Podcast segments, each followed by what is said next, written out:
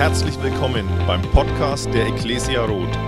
Wir freuen uns, dass du dir die Zeit nimmst, diese Predigt anzuhören und wünschen dir dabei eine ermutigende Begegnung mit Gott. Ich wünsche euch einen guten Morgen. Ich hoffe, euch geht's gut. Wer mich noch nicht kennt, ähm, mein Name ist Andreas Wolfsberger. Ich bin 31 Jahre alt, verheiratet mit der Franzi. Wir haben einen Sohn, den Elias. Und wir bekommen noch eine Tochter im Januar. Da freuen wir uns sehr. Genau, ich arbeite im Marketing bei einer richtig coolen Firma und nebenbei mache ich auch berufsbegleitend eine Ausbildung zum Pastor hier in dieser Gemeinde und freue mich, dass ich hier sein kann und heute predigen darf. Und ich bin auch ein großer Fan von christlichen Biografien. Ich weiß nicht, wie es euch geht, aber ich kann von diesen Biografien von Glaubenshelden nicht genug bekommen und ich lese die und lese die und ich bin auch immer auf der Suche nach neuen. Also wenn ihr da was habt, könnt ihr gerne auf mich zukommen. Und eine Biografie, die ähm, mich sehr inspiriert hat, ist die Biografie von Georg Müller. Ähm, ich weiß nicht, wer Georg Müller kennt. Ja, ein paar kennen ihn. Georg Müller ist 1805 in der Nähe von Halle geboren. Er ist Deutscher und hat dann Theologie studiert und wurde während seinem Theologiestudent ähm, ist er zum Glauben gekommen. Und dann hat er den Ruf bekommen, nach England zu ziehen und dort Missionar zu sein und unter den Juden tätig zu sein. Und dort in England lernte er einen Arzt kennen, einen Zahnarzt. Und diese Begegnung hat ihn extrem bewegt, denn dieser Zahnarzt hat sich entschieden, auf sein Gehalt zu verzichten und nur noch aus dem Glauben heraus zu leben. Und das hat Georg Müller so arg inspiriert, dass er gesagt hat, ja, auch ich will auf mein Gehalt verzichten und ich will mich komplett vom Gebet abhängig machen und will darauf vertrauen, dass Gott mir das gibt, was ich brauche. Und er hat dann ähm, das Gefühl gehabt, dass er nach Bristol, Bristol ziehen soll und dass er dort von Gott den Auftrag hat, Waisenhäuser zu gründen. Das war in der Zeit ein absolutes Novum, die gab es da nicht. Und das Ding ist, er hatte kein Geld dafür, aber er hat extrem darauf vertraut, dass Gott ihm zum rechten Zeitpunkt die Gelder gibt dafür, dass er diese Häuser bauen kann. Und ähm, er hat gebetet und hat vertraut und hat, durfte immer wieder erleben, dass Gott ihm die Gelder gibt. Also er hat zu 100 Prozent von Spenden gelebt, ohne dass er je einen Spendenaufruf gemacht hat. Und er hat auch nur unaufgeforderte Spenden angenommen, also keine aufgeforderten Spenden. Und trotzdem hat er nie Schulden gemacht. Und von dem gibt es ein Zitat. Und zwar hat er gesagt, das sollte auch hier stehen, ah, super, ähm, erwarte große Dinge von Gott und du wirst große Dinge bekommen. Es gibt keine Grenzen für das, was er tun kann. Aber das ist was, was Georg Müller sein Leben ausmacht. Wenn man seine Biografie liest, dann ist man einfach überwältigt davon, was für große Dinge Gott in seinem Leben gemacht hat und wie er immer wieder für das gesorgt hat, was Georg zu dem Zeitpunkt brauchte. Und ich habe euch auch noch ein paar Zahlen mitgebracht. Also bis zu seinem Lebensende hat er umgerechnet 90 Millionen Pounds bekommen. Er hat sich mit seinen Waisenhäusern um mehr als 10.000 Kinder gekümmert. Er hat 117 17 Schulen gegründet, mehr als 250.000 Bibeln verteilt, 1,5 Millionen Mal nur das Neue Testament, 250.000 Traktate und hat ganz viele Missionare in Asien unterstützt. Also dieser Georg Müller, der ist für mich so ein absoluter Glaubensheld. Und wenn ich solche Geschichten höre, dann inspiriert mich das, dann zeigt mir das, wow, Gott kann viel mehr und es zieht mich automatisch irgendwie in Gottes Gegenwart. Ja, Gott kann so viel mehr tun, als wir uns vorstellen können. Ja, Gott hat uns neues Leben gegeben. Er hat uns teuer gekauft, damit wir selbst zu Glaubenshelden werden. Und natürlich ist nicht jeder von uns ein Georg Müller, ähm, aber jeder von uns hat von Gott ein Potenzial bekommen, dass er in seinen Rahmen ein Glaubensheld sein kann. Ja, vielleicht hockst du aber jetzt auch gerade hier und denkst dir, ja, ähm, ist ja schön und gut, ähm, wenn es solche George Müllers gibt hier auf der Erde, die ihren Glauben so radikal leben. Aber ich habe wirklich andere Sorgen. Also da sind äh, das Stress äh, vielleicht in der Schule oder im Studium oder auch in der Arbeit, dass die Suche nach einem Job, das Geld, das reicht gerade so. Und oft sind wir so beschäftigt mit unseren alltäglichen Sorgen und auch Ängsten, dass wir gar nicht dazu kommen, uns ganz auf Gott einzulassen. Ja, wir müssen ja unser Geld verdienen und uns für unsere Familie sorgen. Das sind vielleicht auch Krankheiten, die uns im Griff haben oder auch Zukunftsängste, die uns irgendwie einsperren und so weiter. Und es soll uns deshalb heute in meiner Predigt um diese alltäglichen Sorgen und Ängste gehen, äh, gehen, die uns immer davon abhalten, wollen, dass wir ein Leben leben, das voll auf Gott ausgerichtet ist. Und konkret werde ich mich mit der Frage beschäftigen, hey, wie komme ich raus aus diesen Sorgen und Ängsten hin zu Gottes Berufung für mein Leben? Und bevor ich da durchstarte, würde ich gerne noch mit euch beten. Jesus, ich danke dir, dass du heute hier bist in diesem Raum. Dass du diesen Raum erfüllst mit deiner Gegenwart, mit deiner Autorität, mit deiner Liebe. Und ich bete, dass du jetzt diese Predigt benutzt, dass wir neu erkennen, wie groß du bist, wie sehr du uns liebst und zu was du imstande bist. Ich will, dass du meine Worte salbst, dass es deine Worte sind, dass dir damit die Ehre gebührt. Amen. Ja, wir werden uns heute mit verschiedenen Stellen aus dem Matthäus-Evangelium auseinandersetzen. Und was diese Stellen gemeinsam haben, ist, dass Jesus in all diesen Stellen die Jünger als kleingläubig bezeichnet. Ja, im Matthäus-Evangelium lesen wir von fünf Stellen, ähm, in denen Jesus jeweils seine Jünger aufgrund ihres Kleinglaubens zurechtweist. Und entweder weist er sie zurecht, aufgrund, weil sie sich zu viel Sorgen machen, oder weist sie zurecht, weil sie zu, weil sie zu viel Ängste haben. Ja, immer wieder sagt Jesus, warum macht ihr euch so viel Sorgen, ihr Kleingläubigen? Oder warum macht ihr euch so viel Ängste, ihr Kleingläubigen? Und damit wir aufgrund dieser vielen Stellen nicht die Orientierung verlieren, habe ich euch diese schöne Box mitgebracht. Hat mir viel Mühe gemacht, die zu basteln. Ähm, und das ist keine gewöhnliche Box, sondern das ist die Kleinglaubenbox. Das ist die Kleinglaubenbox und ich werde später noch mehr auf diese Kleinglaubenbox eingehen. Aber zu Beginn will ich euch einfach nur mal die ähm, Wände dieser Box vorstellen. Denn diese Box hat zwei sehr, sehr starke Wände. Da haben wir einmal diese Wand der Sorgen und dann haben wir auf der Seite die Wand der Angst. Ja, und es sind genau diese zwei Wände, die versuchen, unseren Glauben klein zu halten. Wir wollen uns anhand des Matthäus-Evangeliums jetzt diese zwei Wände genauer anschauen und schauen, hey, was verbirgt sich dahinter. Und wir schauen uns zuerst die Wand der Sorgen an. Und damit ihr euch das auch merken könnt, schreibe ich das hier auf. Das kann sowieso wahrscheinlich kaum einer lesen. Aber ich habe Zeit zum Nachdenken. Wand der Sorgen. Das ist die Wand der Sorgen.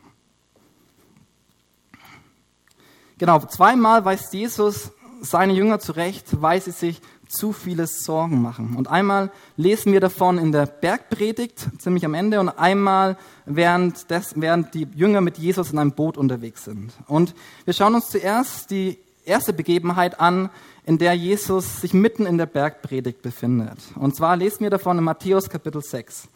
Und Jesus lehrt in dieser Predigt, ähm, in diesem Kontext, um das Verhältnis seiner Jünger zum weltlichen Besitz.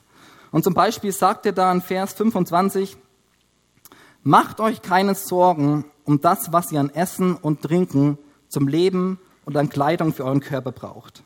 Und dann ähm, nennt Jesus verschiedene Beispiele. Er sagt, schaut, wie sich Gott um die Vögel kümmert. Sie säen nicht, ernten nicht und trotzdem werden sie satt. Oder schaut, wie schön er die Blumen wachsen lässt. Sie wachsen, ohne sich abzumühen zu müssen. Und trotzdem sind sie schöner als Salomos Kleider. Also das war so das Schönheitsideal damals. Ähm, nach, und nach diesen Vergleichen kommt Jesus zum Kleinglaubenssatz. Und dieser Kleinglaubenssatz steht im Kapitel 6, Vers 30. Das sagt Jesus. Wenn Gott die Feldblumen, die heute blühen und morgen ins Feuer geworfen werden, so herrlich kleidet, wird er sich dann nicht erst recht um euch kümmern, ihr Kleingläubigen. Macht euch also keine Sorgen, fragt nicht, was sollen wir essen, was sollen wir trinken, was sollen wir anziehen. Das ist die erste Begebenheit der Wand der Sorgen. Schauen wir uns gleich die zweite Begebenheit an. Ja, in dieser zweiten Begebenheit sind die Jünger mit Jesus im Boot unterwegs und sie merken, die Jünger, dass sie das Brot vergessen haben. Also sie sind im Boot ohne Brot und das beschäftigt sie sehr. Und daraufhin sagt Jesus in Matthäus Kapitel 16, Vers 8, als Jesus merkte, was sie beschäftigte, also dass sie kein Brot haben, sagte er, ihr Kleingläubigen, warum macht ihr euch Gedanken darüber, dass ihr kein Brot habt? Ja, das sind die zwei Situationen und ähm, alle beide Situationen haben ein ähnliches Muster. Jesus nennt die Jünger ähm, kleingläubig, weil sie sich Sorgen um die alltägliche Versorgung machen. Ja, sie sehen nicht mehr Gott als ihren Versorger, sondern sorgen sich noch, nur noch um ihren alltäglichen Bedürfnisse. Und damit wir uns auch das merken können, male ich, versuche ich zu malen, ähm, ein Brot.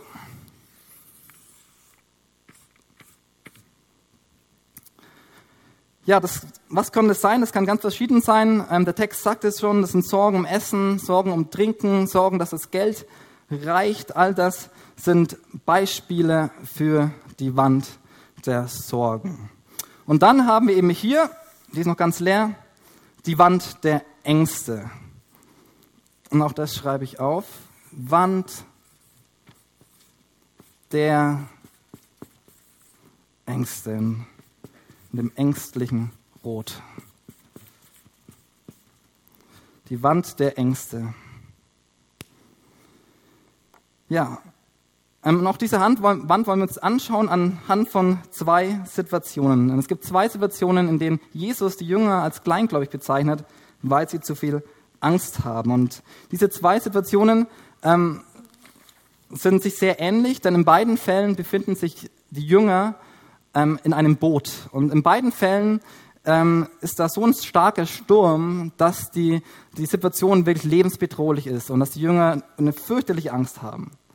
Und bei der ersten Situation, die schauen wir uns gleich mal an, ist es so, dass Jesus auch im Boot ist und dass Jesus es schafft, während diesem starken Sturm zu schlafen. Und während die Jünger eben so um ihr Leben kämpfen, ähm, schläft Jesus da und sie haben eine fürchterliche Angst und dann wecken sie Jesus auf. Und dann lesen wir weiter, das steht jetzt in Matthäus 8, Vers 25. Die Jünger stürzten zu ihm und weckten ihn. Herr, schrien sie, rette uns, wir sind verloren. Aber Jesus sagte zu ihnen, warum habt ihr solche Angst, ihr Kleingläubigen? Also das ist die erste Situation der Wand der Ängsten. Und bei der zweiten Situation ist es ähnlich, ähm, nur sind diesmal nur die Jünger im Boot. Und die Jünger kämpfen wieder gegen die Wellen an. Es ist so ein starker Sturm. Und Jesus ist nicht im Boot, sondern er kommt auf dem Wasser gehend zu ihnen. Und die Jünger verständlicherweise erschrecken und sagen, wow, das ist ein Gespenst, äh, wer, wer läuft hier auf dem Wasser? Und dann sagt Jesus, nein, hab keine Angst, ich bin's. Und Petrus fasst Mut und sagt, okay, wenn du es bist, dann lass mich dir entgegenlaufen. Und Petrus, Jesus sagt, komm. Petrus fasst Mut, geht aus dem Boot raus, läuft auf, auf dem Wasser, Jesus entgegen. Und dann sieht er die hohen Wellen. Und dann bekommt er Angst. Und Ab hier lesen wir, ähm, das steht in Matthäus 14, genau. Doch als er merkte, wie heftig der Sturm war, fürchtete er sich, also Petrus. Er begann zu sinken, Herr, schrie er, rette mich. Sofort streckte Jesus seine Hand, seine Hand aus und hielt ihn fest. Du Kleingläubiger, sagte er, warum hast du gezweifelt? Ja, das sind die zwei Stellen und an beiden Stellen nennt Jesus die Jünger oder auch Petrus kleingläubig, weil sie Jesus nicht vertrauen, weil sie sich in ihrer Angst verlieren, weil sie den Blick auf Jesus verlieren und seine Möglichkeiten und nur noch die bedrohliche Situation sehen. Und das ist die Wand der Ängste und damit wir uns das auch merken können, male ich hier einen Blitz, der so für Angst steht und noch eine Beuge drüber die Wand der Ängste, was sind Beispiele für die Wand der Ängste? Das sind meistens persönliche Ausnahmesituationen, also das, die, die uns dem lähmen. Das kann angefangen bei Prüfungsangst, das kann Krankheit sein, ähm, das kann Zerbruch sein von Beziehungen, aber auch die Angst vor dem Tod. All das sind Beispiele für diese Wand der Ängste.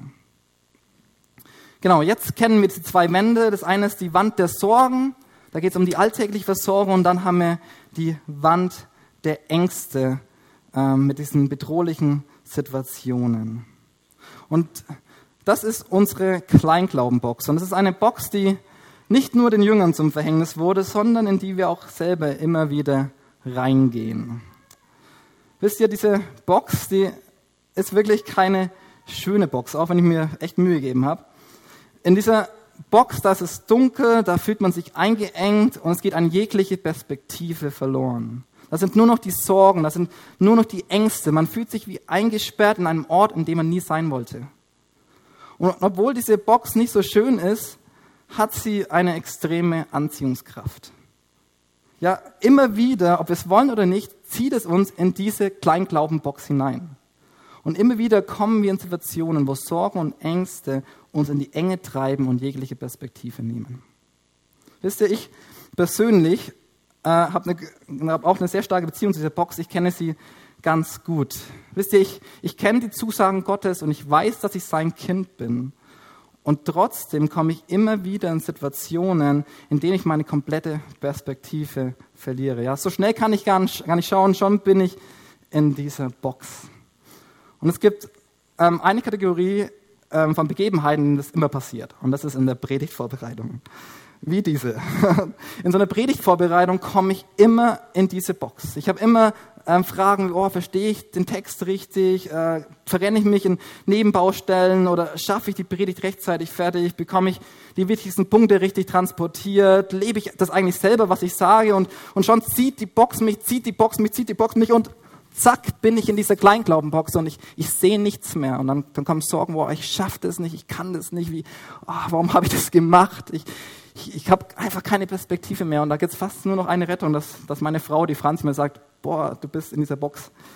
Du kannst es, und mir einfach Gottes Wahrheiten zuspricht. Ähm, und ich muss ehrlich sagen, ich, ich hasse diese Box. Ich hasse diese Box. Ich will da nicht rein und trotzdem zieht sie mich immer wieder da rein. Und ich weiß nicht, was dich heute gefangen hält, was dich ja, in diese Box zieht, ähm, was, was deine Ängste und Sorgen sind. Wisst ihr, das müssen nicht immer die ganz offensichtlichen Sorgen und Ängste sein, das können auch ganz versteckte Sorgen sein. Vielleicht hast du als Kind erlebt, dass, dass das Geld immer knapp war zu Hause und deshalb arbeitest du jetzt ohne Limit in deiner Arbeit und du kennst keine Grenzen mehr da. Oder es gibt irgendeinen anderen Grund, dass du sagst, hey, ich hänge an Geld, ich bin nicht frei, ich bin irgendwie da eingesperrt. Oder du hast Angst vor Verletzungen und, und kannst dich deshalb nicht mehr öffnen in Beziehungen und du merkst, dass du verschlossen bist und dass du da irgendwie wie eingesperrt bist in so einer Box. Ja, das sind alles Beispiele für diese Kleinglaubenbox. Eine Box voller Ängste und Sorgen. Und das bringt mich zu meinem nächsten Punkt. Man kann sich die Frage stellen, Warum heißt diese Box eigentlich Kleinglaubenbox und nicht Box der Sorgen und Ängste?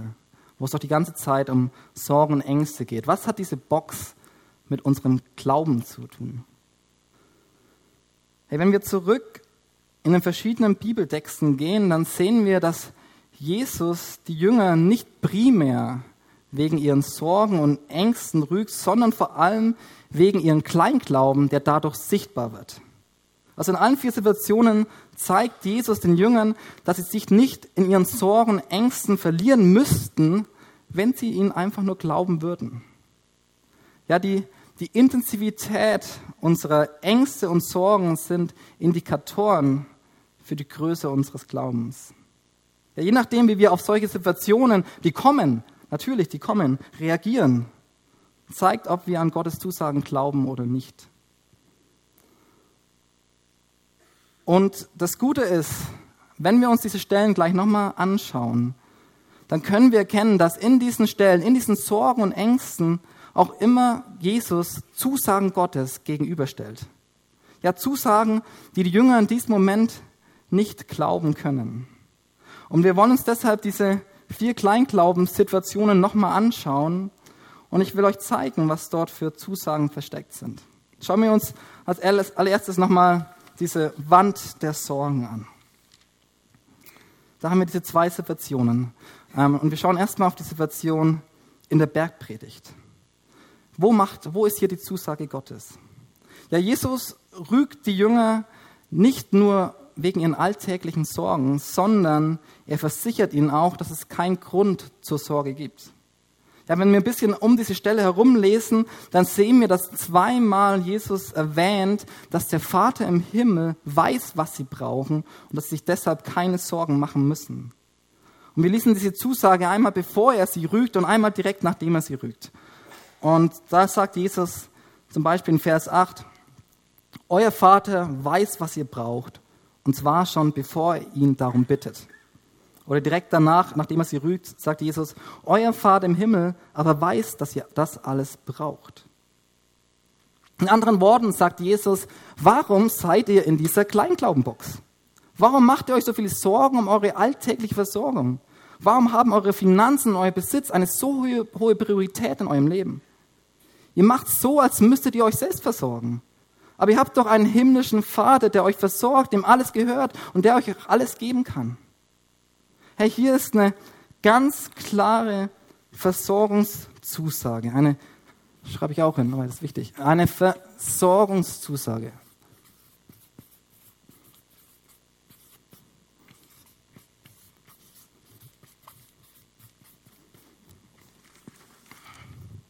Ja, und diese Versorgungszusage stellt Jesus den Sorgen der Jünger gegenüber.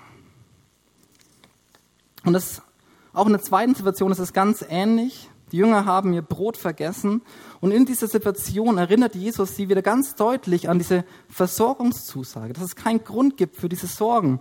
Und das lesen wir direkt nachdem Jesus die Jünger rügt im Boot, sagt er im, im Kapitel 16, Vers 9 zu den Jüngern, versteht ihr denn immer noch nichts?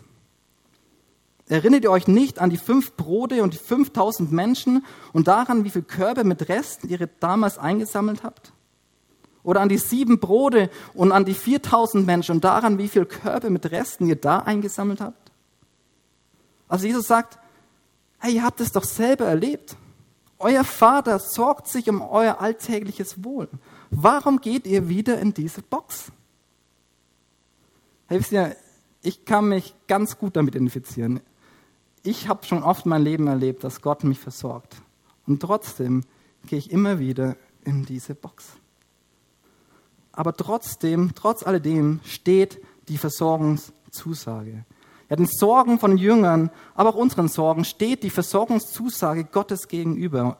Und es ist der fehlende Glaube an diese Versorgungszusage, der uns in diese Box bringt. Und das nennt Jesus Kleinglaube. Und ich weiß nicht, welche Sorgen du heute mitgebracht hast, aber ich will dir zusagen, Gott weiß, was du brauchst und er will es dir geben. Wenn Gott sich schon so um die Vögel und Blumen kümmert, wird er sich dann nicht auch um dich kümmern? Schauen wir uns die Wand der Ängste an. Wo ist hier die Zusage? Wir schauen uns die zwei Sturmstellungen nochmal genauer an. Gehen wir zuerst zur ersten Sturmstellung. Also die Jünger sind in Lebensgefahr im Sturm und Jesus schläft. Und die Jünger wecken Jesus vor Angst auf. Und was macht Jesus in dieser Situation? Also Jesus nennt die Jünger nicht nur kleingläubig, sondern er demonstriert ihnen auch, dass es keinen Grund gibt, sich von der Angst einsperren zu lassen. Und das lesen wir in Kapitel 8, Vers 26. Also, aber Jesus sagte zu ihnen, warum habt ihr solche Angst, ihr Kleingläubigen? Dann stand er auf und wies den Wind und die Wellen in ihre Schranken. Da trat eine große Stille ein. Jesus weist den Wind und den Wellen in die Schranken. Das ist ein krasser Satz. Und das Einzige, was bleibt, ist eine große Stille. Hey, da ist keine Angst mehr, da ist nur noch Ehrfurcht. Und in der zweiten Situation, wo Petrus auf dem, auf dem Wasser geht, das ist ganz ähnlich. Jesus rettet Petrus nicht nur, und er nennt ihn auch nicht nur kleingläubig, sondern da heißt es, dann steigen beide ins Boot und der Sturm legte sich. Wieder ist da diese Stille. Ja, die Autorität von Jesus war für alle erlebbar. Und Jesus zeigt ganz deutlich, ihr müsst keine Angst haben, denn die letzte Autorität habe immer noch ich. Und das ist diese Autorität Gottes, nämlich dass diese Wand der Ängste gegenübersteht. Autorität Gottes.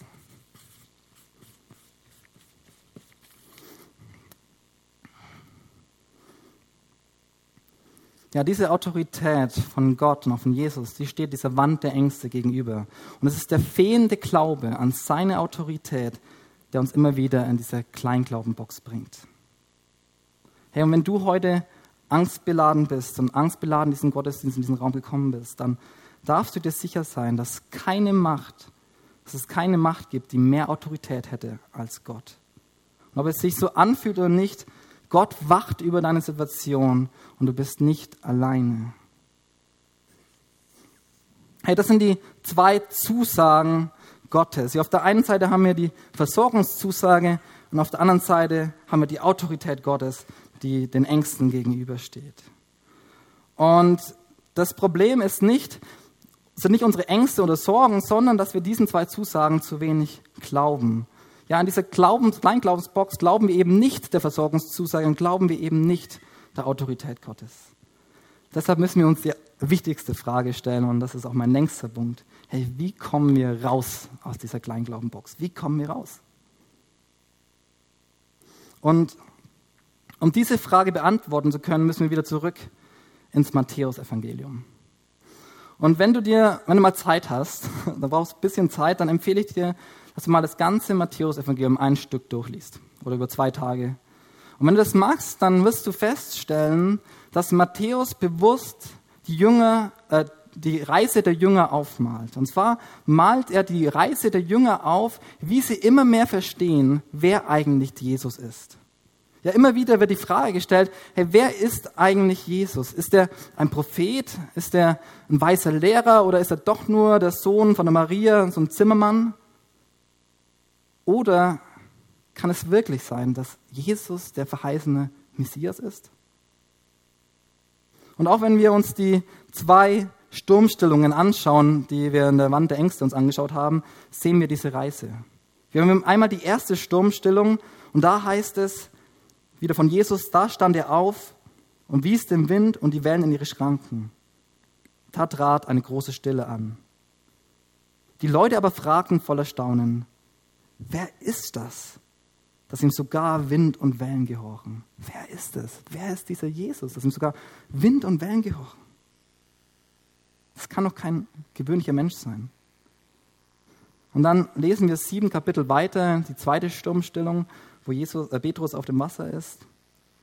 Da heißt es dann, also dann stiegen beide, also Jesus und Petrus, ins Boot und der Sturm legte sich. Und alle, die im Boot waren, warfen sich vor Jesus nieder und sagten, du bist wirklich Gottes Sohn. Ja, in diesem Moment ging den Jüngern ein Licht auf. Ja, dieser Jesus, das ist kein gewöhnlicher Mensch. Der muss, und es kann nicht anders sein, der muss Gottes Sohn sein.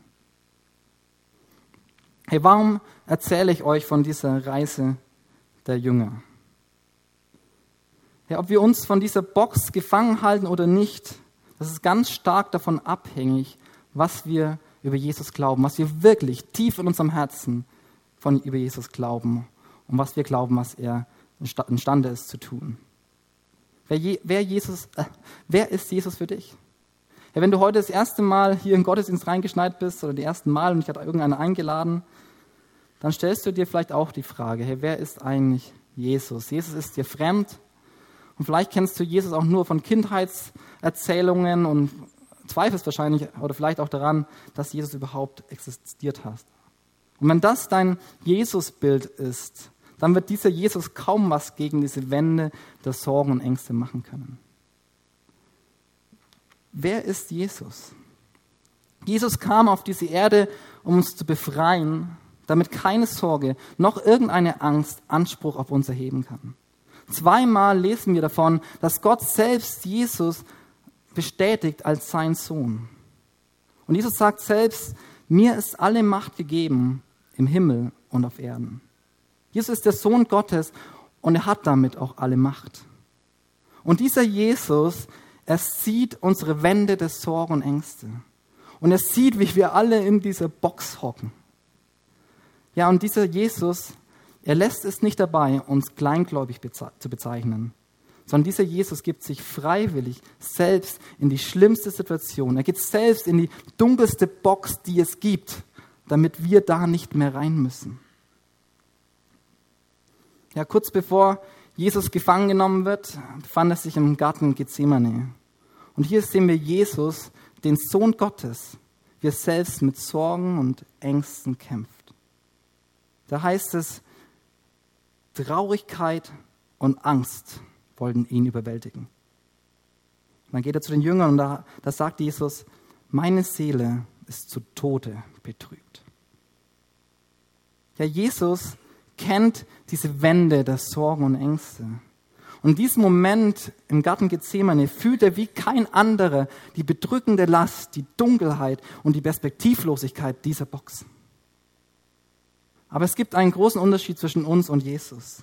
Jesus hat sich bewusst in diese lebensbedrohliche Situation gebracht. Er saß zu Tode betrübt im Garten Gethsemane nur für uns. Er hat sich freiwillig in diese dunkle Box der Sorgen und Ängste begeben. Jedoch lässt sich Jesus von diesen Sorgen und Ängsten nicht bestimmen. Er vertraut den Zusagen seines himmlischen Vaters. Und in dieser dunklen Stunde sehen wir Jesus, wie er mit aller Kraft gegen seine Ängste ankämpft. Und wie er sich komplett in Gottes Hände gibt und sagt, dein Wille soll geschehen, nicht mein Wille. Ich vertraue dir. Und als Jesus dann einige Stunden später am Kreuz für uns starb, wurde es im ganzen Land dunkel. Ja, so dunkel wie in dieser Box. Für einen kurzen Moment hat es hat, schien es, als hätte die Dunkelheit gesiegt. Aber dabei blieb es nicht. Ja, Jesus ist auferstanden. Er hat die Dunkelheit besiegt. In Kolosser 2, Vers 15 lesen wir davon. Da steht, und die gottfeindlichen Mächte und Gewalten hat er, also Gott, entwaffnet und ihre Unmacht vor aller Welt zur Schau gestellt. Durch Christus hat er einen triumphalen Sieg über sie errungen. Ja, die gottfeindlichen Mächte und Gewalten hat er entwaffnet und hat sie zur Schau gestellt. Und das ist der Zuspruch an dich und die Wahrheit, die über dieser Box steht. Hey, wenn du an Jesus Christus glaubst, dann haben diese Wände der Sorgen und Ängste keine Kraft mehr über dein Leben. Jesus hat die gottfeindlichen Mächte und Gewalten entwaffnet. Am Kreuz fallen noch so überwindbar scheinende Wände ein. Wisst ihr, diese Wände, die sind nicht mehr da. Die sind nicht mehr da, die sind am Boden. Das ist die himmlische Realität über dein Leben. Ja, wenn du vom Himmel auf dein Leben schaust, dann sind die am Boden, wenn du an Jesus glaubst. Schau sie dir mal an, wie sie da liegen. Wie harmlos. Und wenn du dich heute so fühlst, als hätten die Sorgen und Ängste dich im Griff, dann konfrontiere sie mit der vollbrachten Tat am Kreuz. Ja, die Tat am Kreuz, sie ist das Siegel und die Garantie für Gottes Versorgungszusage und seine Autorität über dein Leben. Wisst ihr, mir geht es nicht darum, diese Situationen, diese Auslöser der Sorgen und Ängste kleinzureden. Diese Situationen sind real und wir können sie auch nicht ignorieren. Jedoch sollen wir uns von diesen Situationen nicht einnehmen lassen und nicht in diese Box einsperren lassen. Ja, sondern wir stellen den Sorgen und Ängsten, die wir sehen, die Allmacht Gottes gegenüber. Im Angesicht der Sorgen und Ängste sind wir ganz schnell dabei, diese Wände wieder aufzustellen. Da ist auf einmal wieder diese Wand der äh, Sorgen und diese Wand der Ängste und wir gehen in diese Box hinein. Aber das müssen wir nicht mehr. Vielmehr können wir sagen, ja, Sorgen Ängste, ich sehe euch aber ich lasse mich nicht mehr von euch einsperren. Jesus hatte im Garten Gethsemane auch mit seinen Ängsten zu kämpfen. Und die Situation von Jesus wurde nicht besser. Sie wurde immer schlechter. Aber er hat sie von seiner Angst nicht einsperren lassen und hat sich die Perspektive nicht nehmen lassen, sondern er hat an Gottes Zusagen festgehalten.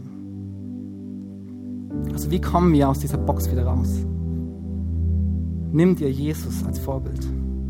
Dort im Garten Gethsemane hat er sich von der bedrückenden Last der Sorgen und Ängste nicht einsperren lassen, sondern er ging damit zu seinem himmlischen Vater und hat sich von ihm Mut machen lassen. Das ist der einzige Weg raus aus dieser Box. Wisst ihr, wir haben den gleichen himmlischen Vater wie Jesus vor 2000 Jahren. Ist das nicht Hammer? Deswegen geh zu ihm. Kämpfe mit ihm gegen diese Wände und spreche Wahrheit über sie aus und lass dir von Gott eine neue Perspektive auf deine Situation geben. Ich will dir zum Schluss noch drei ganz praktische Schritte weitergeben, die dir dabei helfen können. Und der erste Schritt ist, dass du umkehrst. Dass du wirklich umkehrst von deinem Kleinglauben und vor Gott sagst, ja Gott, ich habe hier einen Kleinglauben und ich bitte um Vergebung, dass ich deiner Versorgungszusage und dass ich deiner Autorität nicht geglaubt habe. Und das Zweite, was du machen kannst, ist, dass du Gottes Wahrheiten über diese Situation aussprichst. Dass du deine Sorgen und Ängste konfrontierst mit dem Wort Gottes. Mir helfen da die Psalmen. In meiner Predigtvorbereitung, dieser Predigtvorbereitung, habe ich immer Psalm 27, Vers 1 gelesen. Und da heißt es, der Herr ist mein Licht und mein Heil. Vor wem sollte ich mich fürchten? Der Herr ist meine Lebenskraft. Vor wem soll es mir grauen? Ja, das, das sage ich meinen Sorgen zu und sage, hey, der Herr ist mein Licht und mein Heil. Und der Herr ist meine Lebenskraft. Von wem sollte ich mich fürchten? Nicht von euch. Und das Dritte, was du machen kannst, ist, übergebe die Situation in Gottes Hände. Gott, ich vertraue dir. Ich vertraue darauf, dass du mein Leben fest im Griff hast. Ich übergebe den Kampf in deine Hände. Nicht mein Wille, sondern dein Wille soll geschehen. Wisst ihr, wir sind befreit von dieser Box. Diese Box hat keinen Anspruch mehr auf unser Leben. Und diese neue Freiheit, die soll uns Mut machen, Glaubensschritte zu gehen. Hey, Gott sagt zu uns, geht mutig voran und verkündet meine Botschaft, gibt meine Liebe weiter und ich, da könnt ihr euch sicher sein, ich gebe euch Rückendeckung. Ich kümmere mich um eure Versorgung. Ich kümmere mich um jeden Sturm in eurem Leben. Geht ihr nur im Glauben voran. Lasst euch nicht einschüchtern von dieser Box. Ja, Jesus sagt in der einen kleinen Glaubensstelle in der Bergpredigt, es soll euch zuerst um Gottes Reich und Gottes Gerechtigkeit gehen. Dann wird euch das Übrige dazugegeben. Und das ist, was Georg Müller verstanden hat. Das hat ihn mutig gemacht, Glaubensschritte zu gehen. Denn er glaubte und hat es selbst erlebt, dass Gottes Versorgungszusage steht und dass er die letztendliche Autorität über sein Leben hat. Hey, diese Box, sie will uns klein halten, aber wir, jeder einzelne von uns, wir sind zu Großem bestimmt. Und das ist die Klammer. Gott gibt uns unsere Versorgungszusage und er ist bei uns mit seiner Autorität, damit wir uns eben nicht von dieser Box einsperren lassen, sondern mutig sein Reich hier auf der Erde bauen. Ich will dich zum Abschluss ermutigen, wenn du dich heute hier so fühlst und merkst, du bist angesprochen, da ist diese Box, dann bleib nicht dabei. Dann lass dich nicht einsperren. Wir haben hier ein Hammer-Gebetsteam da hinten im Eck. Und wenn wir jetzt gleich Lobpreis machen, dann sind die für euch da. Trau dich da hinzugehen, denn es kann der Weg aus deiner Box sein. Die werden für dich beten, die werden Wahrheiten über dein Leben aussprechen. Lass dich segnen. Geh hier nicht raus, bevor deine Mauern eingerissen sind. Und auch wenn du Jesus noch nicht kennst und denkst, oh, ich kenne den Jesus nicht, aber irgendwie hört sich's gut an. Ich habe auch diese Sorgen, Ängste und ich will da raus. Dann kannst auch du dahin und du kannst Jesus heute das erste Mal kennenlernen und erleben, wie er heute noch real ist und wenn der einreißen wird in deinem Leben. Hey, ich will zum Abschied noch beten zum Abschied, zum Ende. Wir können noch da bleiben. Jesus, ich danke dir, dass du hier bist. Und ich danke dir, dass du uns nicht allein lässt, sondern dass wir deine Söhne und Töchter sind, dass du uns eine neue Identität gegeben hast und damit nicht nur eine neue Identität, sondern auch Zusagen. Dass wir dir vertrauen können, dass du uns versorgst in jeglicher Situation. In allen Ängsten und Sorgen konfrontieren wir mit dieser Wahrheit. Dass deine Autorität größer ist als jede Angst. Und dass deine Versorgungszusage größer ist als jede Sorge. Und so bitte ich für jeden Einzelnen hier in diesem Raum, dass du diese Wände einreißt und uns neu begegnest mit deiner Liebe und mit deiner Gegenwart. Amen. Wir hoffen, dass dir diese Predigt gefallen hat und dich in deinem Leben mit Gott stärkt. Außerdem wollen wir dich gerne besser kennenlernen. Dazu bist du herzlich eingeladen, unsere Sonntagsgottesdienste um 10 und 17 Uhr zu besuchen. Schau doch mal auf www.ecclesia-rot.de vorbei oder auf den sozialen Medien unter Ecclesia Rot. Wir freuen uns auf dich.